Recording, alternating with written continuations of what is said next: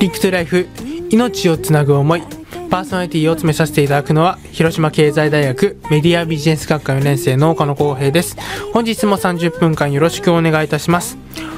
本放送を聞いている方は10月18日火曜日再放送を聞いている方は10月19日水曜日のお昼の後です。皆さんいかがお過ごしでしょうか。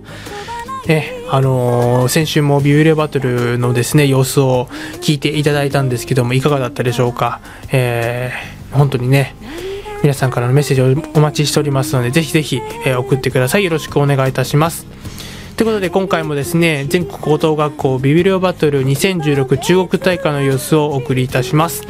えー、9月22日木曜日に開催されました。場所はですね広島経済大学図書館ということで、えー、先週ちょっと紹介してなかったんですけどもえー、予選はですね2会場で行われまして、え、私がこう研修室、図書館にあの行かれた方は分かると思うんですけども研修室で行い、え、もう一つの会場が大会議室、え、2つに分かれてですね、え、全部で4グループ、え、4グループですね、えー、に分かれてですねそれぞれのチャンプ本を選んでですね決勝大会に出場するという形でですね、えー、行われたんですけども本当にですね、今回は、ね、いいですよ。本当に、前回はね、広島県ばかりだったんですけども、今回からね、えー、中国、まあ4県なんですけども、えー、4県、えー、それぞれ出てくると思いますので、ぜひですね、最後までお聴きいただけたらなと思っております。えー、ビビリオバトルのいいところというのはですね、本当に、なんだろう、プレゼンね、今流行ってますけども、あのこう全部絵とかそのビジュアルとかでこう訴えるわけではなくですね、えー、発表者のこう思いだったりとか本当にですね、あのちっちゃいメモ書きをですね、いろんなところに貼ってるわけです。えー、自分が感動したところだったりとか、こう、いいなと思ったところとか、ね、いろんなところに付箋を貼ってですね、あのレジュメとかパネルとかをですね、使用できないんですね。なのでですね、本当に自分の体とですね、その声とですね、その本、まあ、本に書いてあるちょっとメモ書きぐらいですね、それを使ってですね、5分フルでですね、ぴったりでですよ、ぴったりでこう紹介をしていく。そして、え、質問にも答えていくと。ただでさえ緊張してるのに、こう、いろんなですね、こう考えていたであろうその質問ではないものが出てきたりとかする、まあ、それがですねビビリオバトルのですね醍醐味なんですけども、えー、そういうところがですねありますので本当にこう高校生たち一人一人すごく緊張してですねこう手に汗を握りながらですねこう紹介をしていたわけでございます。そんな様子をですね、えー、プレゼンタイムの5分ですけども、えー、一つずつ一人ずつ紹介をしていこうと思っています。ということで皆さんからメッセージをお待ちしております。あーきお手紙の場合は郵便番号731-0192広島市安佐南区祇園5丁目37-1広島経済大学の FM ハムスターまで。ファックスは082 082-871-1620 082-871-1620までお願いいたします。e メールの場合は fm.hamstar.live.jp アルファベットすべて小文字で fm.hamstar.live.jp です、えー、FM ハムスターでは Twitter、Facebook、ブログも行っておりますのでぜひそちらもチェックよろしくお願いいたします。本日も Link to Life 30分間よろしくお願いいたします。 Link to Life。命をつなぐ思い。続いて紹介する本は広島県修道高校2年生北山智弘くんの発表です。作品は文芸春秋赤瀬川源平新海さんの謎。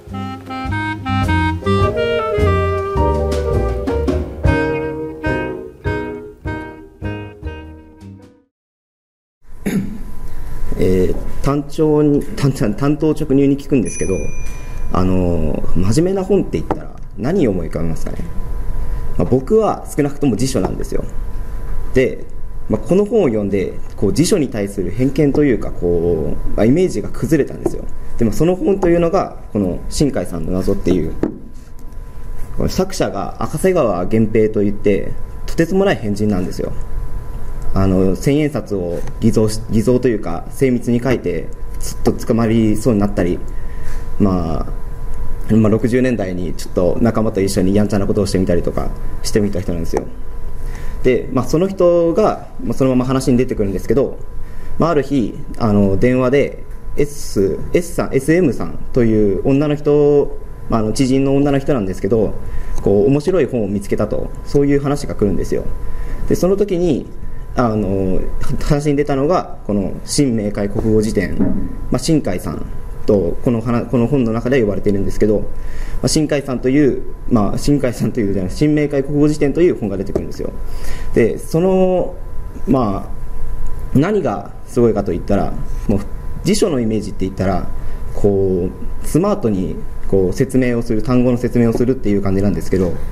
この新明解国語辞典は攻めてるんですよ。言葉というか説明がこういちいちなんというか感情を持ってくるというか、まあ、ちょっとなんていうんですかね、まあ、かなり変人というか、まあ、ちょっとした偏見も入ったりするんですよ。例えばこう魚の説明であったりすればこう説明は書くんですけど最後に「美味しい」って書いてみたりとかそういうものがあるんですよ。でその中でまあなんて言えばいいんですかね。まあこう SM さんと赤瀬川源平さんが対話を続けていくうちに、まあ、どんどんどんどん新海新海さんのこう人物像というかそういうものが出てくるんですよ。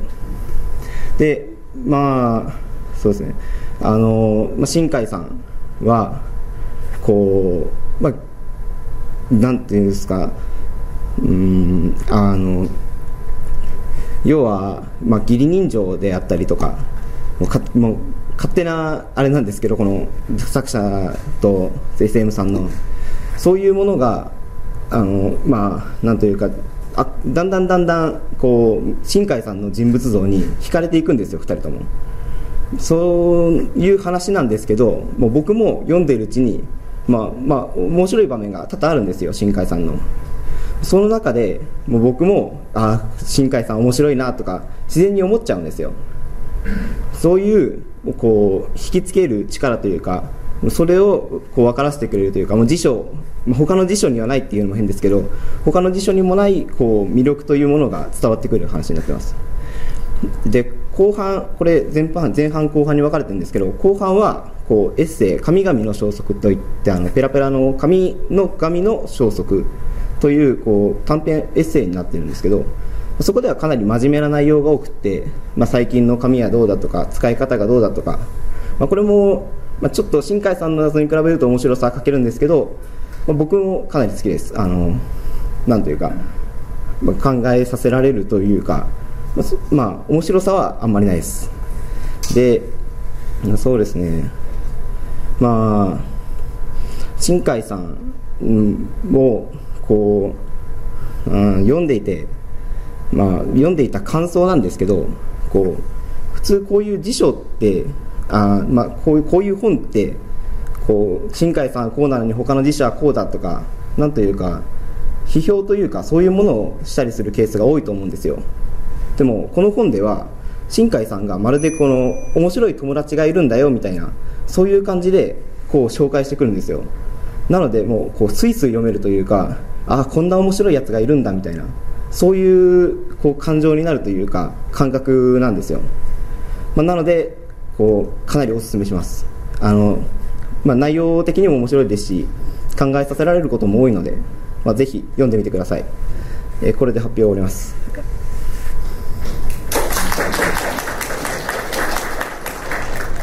ありがとうございました。えー、あと30秒弱ありますが、えっと、とまあ、じゃあこの本に出会ったなれそめなれそめなんですけどあの母親が今見てるんですけど母親がこの本面白いよって持ってきてこうよなんだろうななんかもうどうせ真面目な本だろうなみたいな思ったらめちゃくちゃ面白いんですよ、まあ、なんだからここにビブリオバトルという会場でこの本を広めようと、ま、思ってここに持ってきました。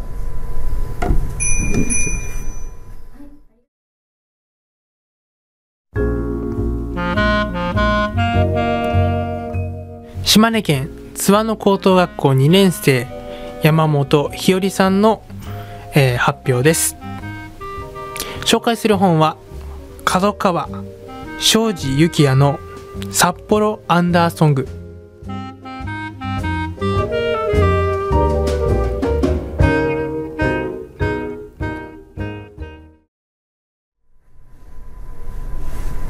こんにちは。島根県立津和野高等学校から来ました2年の山本ひよりです。今回私が紹介する本は札幌アンダーソングです。私はこの本の表紙を初めて見た時この本はアニメ本なのかなと思いました。その本がこれです。ちょっとここからなので皆さんからは表紙が見えづらいかと思うんですけれども皆さんはこの本のジャンルは何だと思いますか？例えば恋愛小説だと思う人。はーい。ミステリー小説だと思う人。はーい。いやいや題名に「札幌アンダーソング」と書いてあるので音楽についての本だと思う人。はーい。はい。ご協力ありがとうございます。実はこの本はミステリー小説です。表紙だけでは誰もミステリー小説とはわからないですよね。この物語では不思議な連続殺人事件が起こります。何が不思議かと言いますと死因がとてもおかしいのです。中年女性の死体には大根が初老の男性の死体にはごぼうが小太りの中年男性の死体にはゴーヤが体のある場所にズボッと突っ込まれていたのです。そのある場所というのが私がこの会場で行ってしまいますと汚いと思ったり気分の悪くなる方も出てくるかと思われるので言えません。ぜひこの本を読んでその死因を確かめてみてください。私が思うあこの不思議な事件を、えー、警察官である中野久志こと Q と同じく警察官で Q の先輩でありバディでもある根頃浩平と天才少年俊が力を合わせて解決に導きます。皆さん一般的に天才と聞くと頭が良くて運動のできる人を思い浮かべると思います。しかしこの俊は頭が良く運動もできさらに見たもの全てを記憶しさらにさらに4世代分の記憶を持っているという超超天才なのです。私が思うこの本の一番の見どころは天才少年俊と俊のライバルであり事件の鍵を握る天才大学院生の山森との対決のシーンです。天才対天才の戦いはどちらも頭がいいので計算高く相手の心を先の先まで読むことができます、えー、相手にどうダメージを与えるのかそして自分のことをどこまで話すのかといった駆け引きがとても面白いです。私はこの本を読み終えた後自分の仲間を大切にしようと思いました。俊が山森と対決するときにえー、旧や根頃先輩そして家族の支えはなくてはならないものでした。私も自分が毎日楽しく生活できるのは周りの人の支えがあるからなのだと改めてこの本を読んで感じました。この本は面白いストーリーと会話の中に家族の絆も見える本です。面白くて続きが気になって夜も眠れません。これは私が保証します、えー、最後に実はこの本には続きがあります。皆さんよく考えてください。続きが出るということはこの本が面白くてもっとこの本を読みたいと思っている人がたくさんいるということです。さてこの本についていろいろ話しましたが3人の死因は一体何だったのでしょうか？そして犯人は一体どんな人物なのでしょうか？ぜひこの札幌アンダーソングが読みたいと思った方はこの本に投票していただきそしてこのビブリオバトルが終わってから書店にダッシュしてもらえたらなと思います。ご清聴ありがとうございました。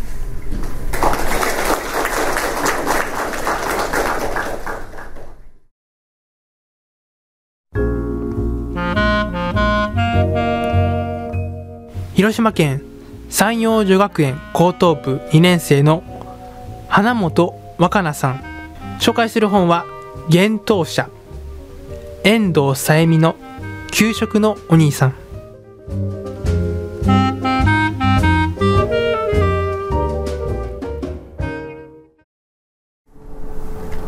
皆さんこんにちは。私が今日皆さんにご紹介する本はこちらです遠藤さやみさんの「給食のお兄さん」という本です。こちらに置かせていただきます。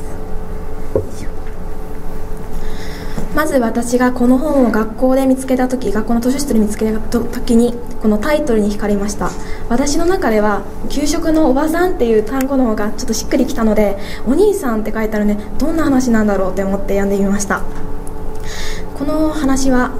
えっと、主人公の佐目壮さんがとあることをきっかけに小学校の臨時の給食の先生として働くところから物語は始まります。ここで、えっと、この本のおすすめポイントを3つに絞ってきたのでご紹介したいと思います。まず1つ目は魅力ある登場人物たちです。例えばこのページの1ページ目の1行目にはこんなセリフがあります。この俺がこんなところで働くのかよ。こんな俺様なセリフを言ってしまう主人公のサメソウさん。とてもあの料理人としての腕は素晴らしいんですけどちょっと性格が残念で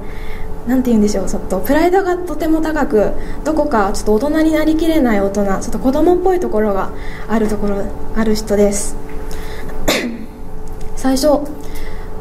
読んだ時にこんな人周りにいたらちょっと自分苦手だなって思ってたんですけど皆さんどうですか？周りにこんな人いたら。ちょっと嫌ですよね。私もそう思って読み進めていったんですけどあの小学生たちとこう変わっていく中でだんだん成長していく姿を見てああいい人なんだな実はって思ってあの親近感が湧いてきました。そして2つ目のポイントなんですけど出てくる料理がとても美味しそうということです。例えばですねあのささめさんが子供たちの料理あの野菜嫌いを治すために作った料理があるんですけどくじ引きハンバーグという面白い料理なんですけど皆さんどんなハンバーグかお分かりですか？これはですねあのハンバーグの中にあの例えばハート型とか星型に切った野菜が入っていてで人参ハート型の人参が入っていたらラブンアップだよとか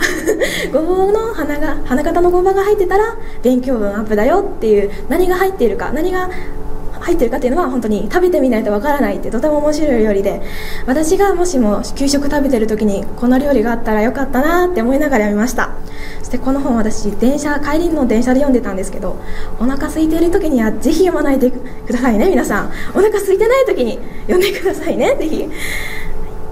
続いて3つ目のポイントは食について考えれるということです。皆さんネグレクトという言葉をご存知でしょうか？このえっと、本には出てくるんですけどそういう少年陽君という子が出てくるんですけどネグレクトとは、えっと、育児放棄という意味なんですけど陽君という少年に出会ってくんですね。このサメさんがこの物語の中で。その中で私はその給食が私たちが成長していく中でとても大きな役割を果たしているということを分かりました。最後にこのお話はサメさんと小学生たちがワイワイしているのも楽しめる一方で食っていう私たちが生きていく上で絶対必要なことなんですけどそれを楽しくいかに楽しく美味しいって思い思いながら食べれることっていうのが幸せで大切なことなんだっていうことが分かりました。ぜひ皆さんも多分絶対多分か絶対皆さん食べてきているので食べて大きくなってきているので給食はこの本を通してちょっともう一回給食について懐かしいなとか思いながらぜひ読んでいただけたら嬉しいなと思います。ですね。余っちゃった時間が。ごめんなさい余っちゃったんで何喋ろうかな えーっと あじゃあまず最後にですねそのサメさん魅力あるキャラクターサメさんが出てきたって言ったんですけどその中であの私読んでてすごいあっって思ったセリフがあるのでちょっとご紹介したいと思います。サメさんが小学生たちに向かって放った一言。お前ら口開けて待ってろって言うんですよ。それ読んだ時にああ大人っぽくない全然大人じゃないと。でもこう成長していく姿がとても面白くて夢中になれるシリーズだこれシリーズものなんですけど私まだ1巻しか読んでないのでこれからぜひ読みたいなと思うんですけどシリーズものなので皆さんもぜひ見かけたら読んでみてほしいなと思います。あ微妙になっちゃった時間。ごめんなさいぜひ言い足りないことがあれば何回も何回でも何回まで何回までえっとそれぞれいろいろ題名ついてて進級とか卒業とか学校に関連する題名がついているので皆さん多分懐かしいというかすごいとっつきやすい テーマだと思います。はいすみませんありがとうございました。 Link to Life。命をつなぐ思い Link to Life 命をつなぐ思いエンディングの時間です最後までお聞きいただきありがとうございましたえー、本日はですね、3名の、えー、発表者の方のプレゼンを聞いていただきました。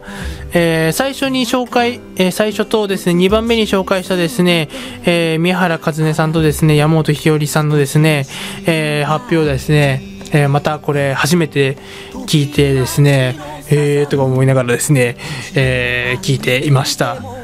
ね、本当に別会場だったのでこう同時進行で行われた分ですね、えー、私もこの別会場で司会をしていた分ですね聞くことができなくてですねすごい残念だったんですけども、えー、今日初めて聞いてですねすごいなと感じました。ね、最後に紹介してくれたですね花本若菜さん本当にですね僕も緊張してる中司会でですね、えー、開会式はあのー、もう一人の谷本理香さんという方がですね、えー、初回をねずっと進行してくれたんですけども、えー、この予選になってからですねこう2会場になってですね初めて僕が声を発するわけでございますよ。なのでですね本当にこう緊張している中初めこうねこう最初の発表でですねこうあのビビリオバトルのこう司会もあんまりしたことなくてですねこうどういう流れだったっけとか思いながらですね試行錯誤しながらですねちょっとこう進めた部分でですね発表してくれたこの花本さん。いやすごかったなとちょうどですね、ちょあのお腹が空き始めてですね、こうお昼ご飯を食べたんですけども、何せこう食欲旺盛な私ですので、なかなかですね、こうちっちゃいお弁当じゃ足りなくてですね、こうちょっとお腹空いたなとかって感じてる時にですね、この本をですね、えー、紹介しててですね、こういろんなですね、こう給食のお兄さんこう出てくるんですけども、あのー、いろんな料理をね。こう工夫しながらこう作っていくというですねこうストーリーをこうねこのプレゼンの時でも言ってくれたらなんですけどもそれ聞いてるとですねこう想像しながらですねあ美味しそうだなとかって思いながらですねちょっと内心ですねあなんか家帰ったら作ろうかなみたいなそんな気持ちになるような、えー、作品が紹介だったと思います。皆さんいかがだったでしょうか？また来週もですね、えー、このリンクトゥライフでは、えー、全国高等学校ビールバトル2016中国大会の様子をお送りしたいと思っています、えー、本当にですねいろんな作品ございますのでまだまだ前半戦ということでね5回に分けたっていう放送するということでですね、え最後までお聴きいただけたらなと思っております。ぜひぜひえー、本当にね、私4年生ということでですね、もうそろそろですね、潮時かなと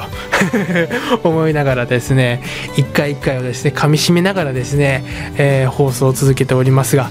ぜひですね、えー、最後の集大成ということで、えー、私のこのリンクトライフも、ね、楽しく聞いていただけたらなと思います。皆さん、えー、皆さんからメッセージをお待ちしております。はがきお手紙の場合は、郵便番号731-0192、広島市安佐南区祇園5丁目37-1、広島経済大学の FM ハムスターまで、ファックスの場合は、082-871-1620、082-871-1620までお願いいたします。e メールの場合は、fm.hamstar.live.jp、アルファベットすべて小文字で、fm.hamstar.live.jp live.jp までです。皆さんからメッセージよろしくお願いいたします。リンクトライフ命をつなぐ思い。パーソナリティを詰めさせていただいたのは広島経済大学メディアビジネス学科4年生の岡野光平でした。